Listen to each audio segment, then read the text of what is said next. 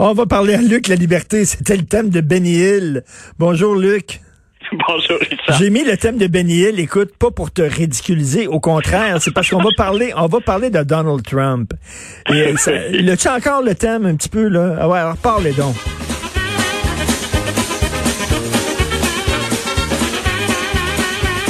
Je m'excuse, Luc, mais quand j'entends le nom Donald Trump, c'est la toune qui me vient en tête. Écoute, et tu viens de me rappeler un pas de ma jeunesse quand en fin de soirée, on attendait de voir les, les, frasques et les nouvelles folies de Hill. Donc, bien sympathique ce matin. Tu viens de m'accrocher un sourire pour la journée. Ben, merci. Écoute, les, les, les défenseurs de Trump, euh, leurs oreilles vont saigner en nous écoutant parce que je ne peux pas croire, Luc, qu'il y a encore des gens qui défendent Trump. Je dis toujours, c'est au-delà de la gauche et de la droite. Oui.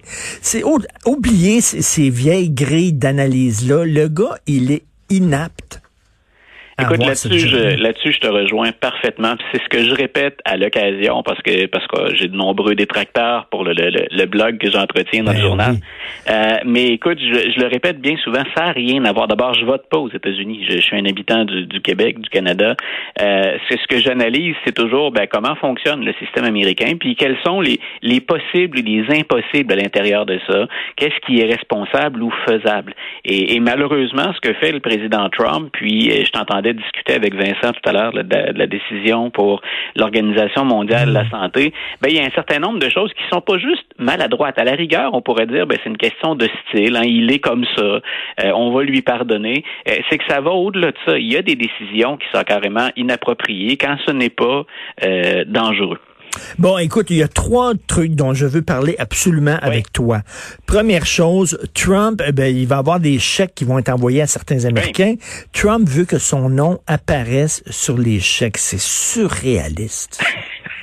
C'est-tu son argent à lui qui va donner euh, aux citoyens américains? Voyons donc. Tu vois, là je, peux, là, je peux me permettre de rigoler parce que dans une situation dramatique, c'est quelque chose qui est totalement loufoque. C'est-à-dire que c'est moins dramatique au sens où, ben, enfin, ceux qui ont besoin d'aide, ceux qui se sont retrouvés temporairement ou de façon prolongée sans emploi, sans revenu, vont enfin obtenir quelque chose qui va leur permettre ben, de souffler un petit peu mieux, de baisser la tension et fort probablement ben, de mettre quelque chose sur la table pour les enfants ou pour la famille, euh, hmm. pour les, les, repas de la journée ou des prochaines semaines. Mais c'est de l'inédit, c'est du jamais vu. Euh, il a donné l'ordre euh, au secrétaire au Trésor, le responsable, le ministre des Finances, Steve Mnuchin, de faire poser son nom sur les chèques que les Américains vont recevoir. Attends une minute, mais ça, ça, ça, ça se fera pas. Euh, ben oui, ça se fait. Il y a les, les premiers chèques, en passant, j'ai encore des amis, des anciens étudiants qui vivent de façon permanente aux États-Unis, qui sont même, dans certains cas, devenus citoyens américains. Et il y a des chèques qui sont rentrés ce matin. Puis j'ai eu une amie, d'ailleurs, qui me confirmait sur Facebook il y a, il y a quelques minutes que sur le, le chèque qu'elle a reçu, le nom de Donald Trump euh, n'apparaît pas.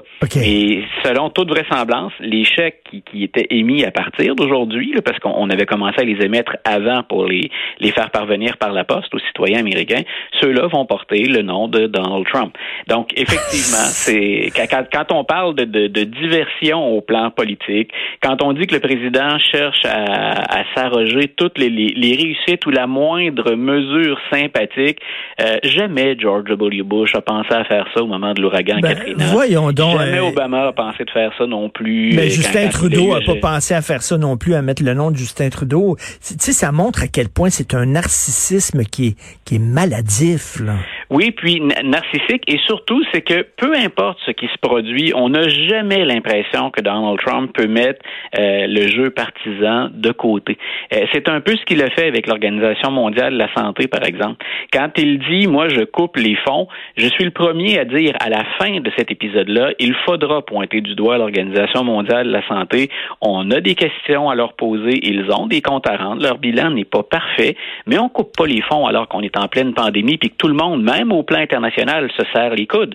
On attend. À la limite, M. Trump aurait pu brandir la menace. Écoutez, si ça ne change pas, ou si vous donnez l'impression à l'occasion de protéger la Chine, ou à tout le moins de ménager les susceptibilités, ben moi, euh, mon pays et moi, on menace de vous couper les bon, Parce que des, gros, des, gros organismes comme l'ONU, comme l'OMS, euh, c'est pas blanc comme neige. Là. On peut, on peut les non, critiquer. Non, non, voilà.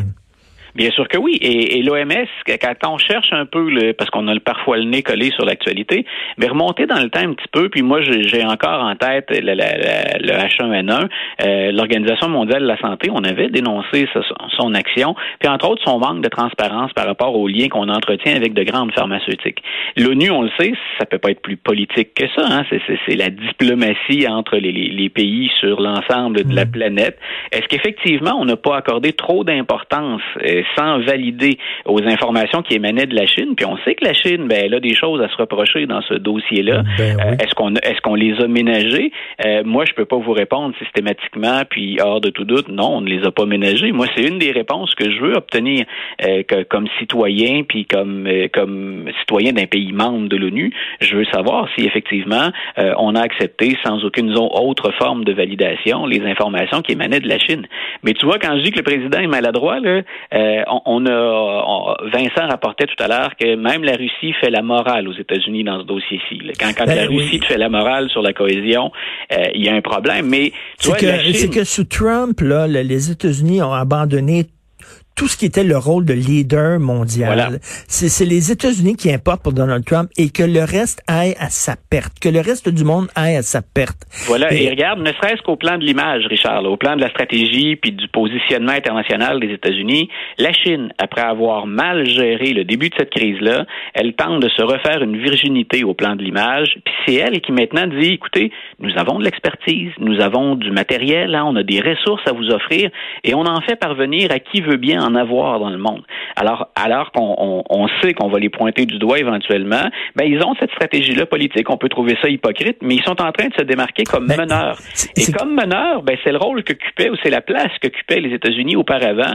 Et là, Donald Trump ben, rapatrie toutes les billes chez lui. Écoute, la nature horreur du vide, et là, il est en train de d'ouvrir une autoroute à six voies pour la Russie et la Chine pour qu'eux autres puissent soudainement flex their muscles, comme on dit, et avoir énormément d'influence dans certaines régions du monde. Effectivement. Euh, on avait déjà parlé bien avant la pandémie hein, du projet de, route de la soie de la Chine, euh, une offre financière pour des, des, infrastructures. Euh, les Chinois ont une stratégie à court, moyen et long terme. Et moi, c'est ce que je déplore en politique étrangère de la politique de, de M. Trump. Il n'y a pas de stratégie à moyen et à long terme. C'est une politique à très courte vue, puis une politique très partisane, les yeux rivés sur la prochaine élection. Mais il y aura un prix à payer éventuellement pour ça les opposants de Donald Trump disent ben, au moins ce prix-là, c'est quelqu'un d'autre qui va le, gérer puis qui va nous remettre sur les rails. Mais si Donald Trump est réélu, il va devoir déjà composer dans un deuxième mandat avec les effets de sa, turpitude ou de ses propres décisions mal avisées dans plusieurs cas. Et là, autre chose, Donald Trump qui dit quand je vais dire là, que vous retournez travailler, qu'on ouvre les business, on ouvre les business parce que c'est moi le président puis c'est moi qui décide. Et Cuomo, gouverneur de New York, dit ben, c'est parce que t'es pas un roi là. T'es un président là. Ça aussi, c'est une mesure, hein, quand on dit que ben, le président, il veut montrer que c'est un leader fort, il veut jouer là-dessus. Hein. Donald Trump, c'est quelqu'un de fort, d'énergique, ben c'est un décideur. Donc, il, joue encore la carte très, très politique. Mais ça, c'est très clair. Un peu comme on l'a vu dans d'autres dossiers. Euh, non, le président ne peut pas, bien souvent, imposer ses volontés aux gouverneurs des États. Ce sont d'abord les gouverneurs qui prennent des décisions. Et là, M. Cuomo a été habile dernièrement, euh, parce que lui aussi, hein, son bilan, sa feuille de route, elle est longue. Il n'a pas que de bons à son actif, mais il est à l'origine d'un regroupement de quatre États. Et ce qu'il dit, lui, c'est ben, pour lutter contre la pandémie, puis parce qu'on est très, très, très proche géographiquement, ben, on va adopter euh, une stratégie qui est globale, ou une, stratégie d'ensemble avec des États qui partagent beaucoup de choses en commun. Et il assure ce leadership-là. Il joue le rôle qu'on attend d'un meneur, c'est-à-dire non seulement je suis proactif pour mon État, puis pour la ville de New York, mais je regarde aux alentours. Ça ne peut pas se limiter qu'aux confins de Manhattan ou encore à, la limite de mon État. Il y a des enjeux plus larges que ça. Puis à l'intérieur de mes moyens, ben j'agis. Euh, c'est ce qu'on hmm. attend de Donald Trump et qu'il ne livre pas encore. Écoute, euh, rapidement, Obama qui appuie euh, Joe Biden, pourtant, Obama a tenté pour la deuxième fois de dissuader Biden de se présenter. Pourquoi il voulait pas que Biden se présente? Ben voilà, les, les, gens oublient ça hein, parce qu'on dit, ben on a vu circuler toutes sortes de montages photos puis de mimes euh, où on les voit les deux, le bras dessus, dessous, rigoler ensemble, prendre une bière, assister à un match de sport. Barack Obama a des réserves sur le, sur Joe Biden. il en a eu au moment de le recruter. Euh, C'était pas nécessairement son premier choix comme comme vice-président, mais il va se ranger derrière lui. S'en est méfié pendant un temps. Entre autres, il se méfie de euh, beaucoup de le de, de, du de l'ambition politique démesurée de Joe Biden finalement a jamais mis en veilleuse sa décision ou son, sa volonté de devenir président des États-Unis. Hmm. Et en 2016, c'était clair dans la tête qu'Obama que c'était le moment d'Hillary Clinton et c'est lui qui serait intervenu à de nombreuses occasions pour dire à Joe Biden qui venait de perdre son fils, entre autres, euh, d'un cancer au cerveau. Il lui a dit, écoute, t'es pas dans un état pour mener ça et c'est Hillary qui est la, la plus forte ou la mieux équipée pour poursuivre ce qu'on a commencé à construire ensemble. Et Biden a décidé ultimement de ne pas se présenter. Et en 2020, euh, on se disait, ben, Obama, il sortit, hein, c'est clair qu'il veut appuyer Biden. Il est intervenu auprès de Biden, puis on rapportait dans les médias une, conversation des proches de, des deux amis, parce qu'ils sont vraiment amis, euh, une discussion qu'ils ont eue, puis Obama a dit à Biden, écoute, t'as pas à faire ça. Et moi, je pense, entre autres, qu'il faut rajeunir le parti. Ce dont on a discuté tous les deux déjà, en disant, mais voyons, ben l'avenir passe par euh, des septuagénaires, forcément, aux États-Unis? Obama est intervenu auprès de Biden pour dire, t'es pas obligé de faire ça, puis même, je te conseille de ne pas le faire. Et euh, dans un deuxième temps, ben, il intervient encore auprès de Joe Biden pour dire il faut qu'il y ait un leadership plus jeune. Et, et ça, ça, tombe sous le sens quand on regarde l'âge de Joe Biden, puis clairement, sans dire que M. Biden est, sénile, c'est des accusations mmh. gratuites, mais il, est affecté par l'âge. Euh, effectivement, il a ralenti. C'est pas le Joe Biden d'il y a huit ans ou d'il y a dix mmh, ans. Mmh, le temps, ça fait son œuvre. Alors, attendez-vous, on le sait, on va avoir une femme comme candidate à la vice-présidence, mais attendez-vous à ce que cette femme-là soit plus dans la quarantaine ou au début de la cinquantaine. Tout à fait, pour essayer de faire baisser la moyenne. Et rapidement, ben on finit toujours avec une suggestion de lecture. Toi, euh, tu arrives avec un classique de Alex Haley, Roots. Oui, ben écoute, ça c'est des, des euh, peut-être que pour les euh, les Québécois de notre âge ou de notre génération, ça rappelle la série télévisée. Ben oui, qui était très bonne. Oui, puis avant, mais avant, donc, a été un, roman qui a, été, qui a gagné le prix Pulitzer, une récompense littéraire euh, prestigieuse aux États-Unis.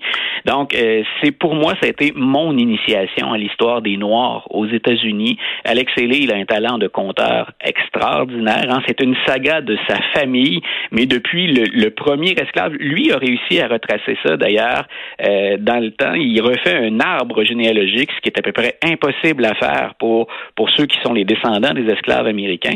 Donc, on, découvre tout le parcours, finalement, de, de, cette famille-là dans l'histoire. Et les talents de compteur, moi, je les ai rarement vus aussi bien soulignés pour Alex Haley que quand je suis allé, parce que Kunta Kinte, qui est au, début du roman, c'est l'ancêtre, euh, Kunta Kinte débarque à Annapolis, donc d'un négrier. Mhm. Et je suis allé à Annapolis en ah voyage avec, un, avec un collègue à un moment donné. Et il y a une très belle statue, modeste, mais particulièrement jolie, où Alex Haley est assis et il y a des enfants qui sont couchés à plat devant lui, la tête reposant dans leurs mains, et Alex Haley leur raconte finalement leurs origines, d'où hmm. venaient les Noirs américains. Alors un grand mérite à ce, à ce roman-là, euh, un sacré beau coup de cœur, et comme c'est une véritable saga, ben écoutez, si on en a encore pour un temps en confinement, pourquoi ne pas vous taper tout le roman? Oui, oui, toute une brique, et rapidement, parce que c'est pas à toi que je vais apprendre des choses sur les États-Unis, mais lorsque le livre était sorti, il y a beaucoup d'historiens qui l'ont remis en question en disant que c'était inventé, que c'était que lui faisait passer ça pour euh, une autobiographie, puis il y a beaucoup de gens qui ont dit non, non, non, il y a des passages qui sont littéralement inventés. Là. C'est-à-dire qu'il y a des passages qui ont été copiés. Et ça, Alex Haley finit par le reconnaître après un, procès qui, qui, qui, était assez long. Mais il avait d'abord nié s'être inspiré d'un ouvrage qui s'appelait L'Africain pour la vie, l'histoire de Kunta Kinte. Et il a fini par verser 650 000 dollars à l'auteur qui avait été lésé. Puis on a reconnu qu'il y avait 81 passages du roman qui avaient été littéralement empruntés, copiés euh, à un autre ouvrage. Donc c'est vrai, tu fais bien de le souligner. Là, on a eu des, des remises en question autour de, de ce roman-là. Euh, n'enlève pas quand même la, ben, valeur que ça peut avoir au plan historique, même si, tu, fais très bien de le souligner, puis comme historien, il faut être honnête, il y a du plagiat à l'intérieur de ce roman-là. Donc, j'aime bien que tu dises roman plus que autobiographie. Donc, ça montre à, quel point c'est romancé aussi. Donc, Roots, Alex Haley, bonne semaine, Luc. Bonne semaine. Merci, salut.